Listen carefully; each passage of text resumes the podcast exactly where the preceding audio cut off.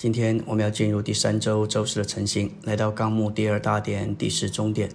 主耶稣在路加二十一章三十六节警告我们要小心，时时警醒，常常祈求，使我们能得胜，能逃避这一切要发生的事，得以站立在人子面前。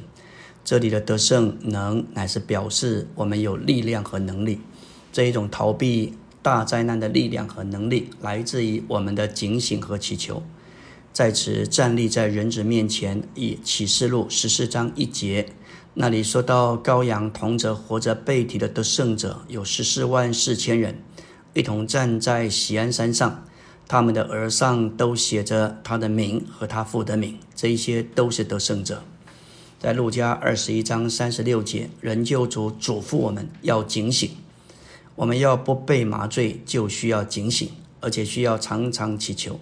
这不是一般的，乃是专一的祷告，使我们能得胜，能逃避这一切要发生的事。我们不该被今天世界的潮流抓住，反而需要逃避这潮流。在彼得前书四章四节描述这世代，就像放荡的洪流，像倾泻如潮水般巨大的水流。这里乃是指着情欲的泛滥、过度的道德腐败和堕落，像洪流一般。人一奔入并深陷没其中，无法自拔。这对不幸的外邦人是平常的，但是对于我们愿意照着神的旨意过圣别的生活的圣徒，不与他们纵情同奔，对他们是奇怪、是特意、是惊讶的。最近，在中国长江的上游，一连下了好几个月的暴雨，水库满至警戒的水位。下游的许多城市饱受水患之苦，还有在山区，因着豪雨不断，产生许多的土石流冲击，对房舍、对田产、对生命、对财物，都造成难以估计的损失。谁能够抵挡这个洪流？这幕后的世代，圣经形容是一个邪恶淫乱的时代，是淫乱罪恶的时代，是弯曲背谬的时代，是不幸且背谬的时代。这要汇集成一道放荡的洪流。若是没有基督这圣别的生命，没有教会生活，青年人是很难胜过这强而有力的洪流，而能够站立得住。这逃避的力量和能力来自于我们的警醒和祈求。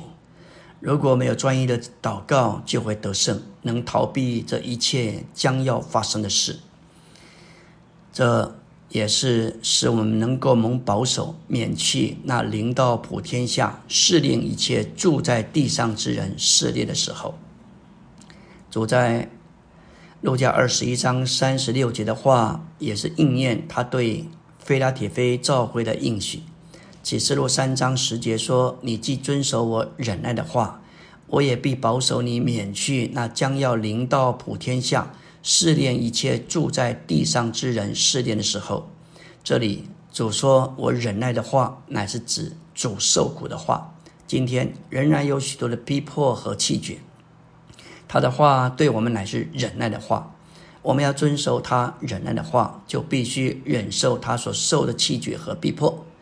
这里的试炼，无疑的是指那将要临到普天下的大灾难。”就像第五号、第六号和第七号的七晚所指明的，这试炼也包含第六印和前四号大灾难开头的超自然灾害。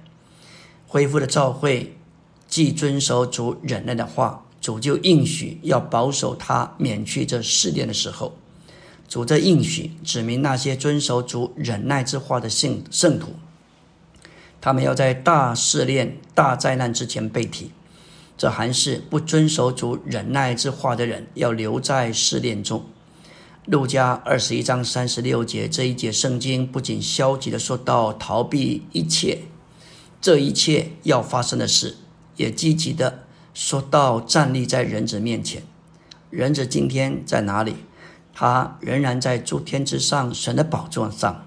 那么我们怎能够在那里站立在他面前？要站立在宝座上的人子面前，唯一的路就是被提到诸天之上，那是得胜者。至于我们会不会在大灾难以前被提，与宝座上的基督相遇。这不在于他，乃在于我们的警醒并专一的祷告。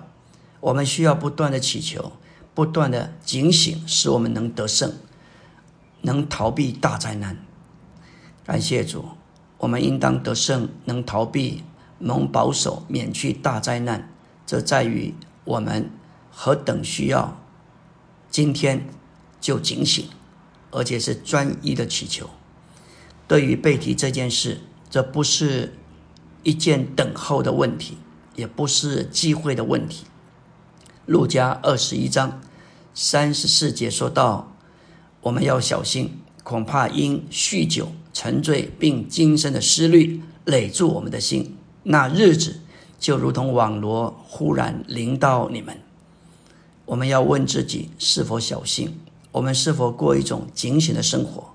我们的心是否被累住？我们的心仍然是关键。我们是否在今天、今世丧失我们的魂，背起十字架，否认己，跟从主过生活？这在于我们常常祈求警醒过生活，这使我们能得胜，能逃避这一切将要发生的事，得以站立在人子面前。阿门。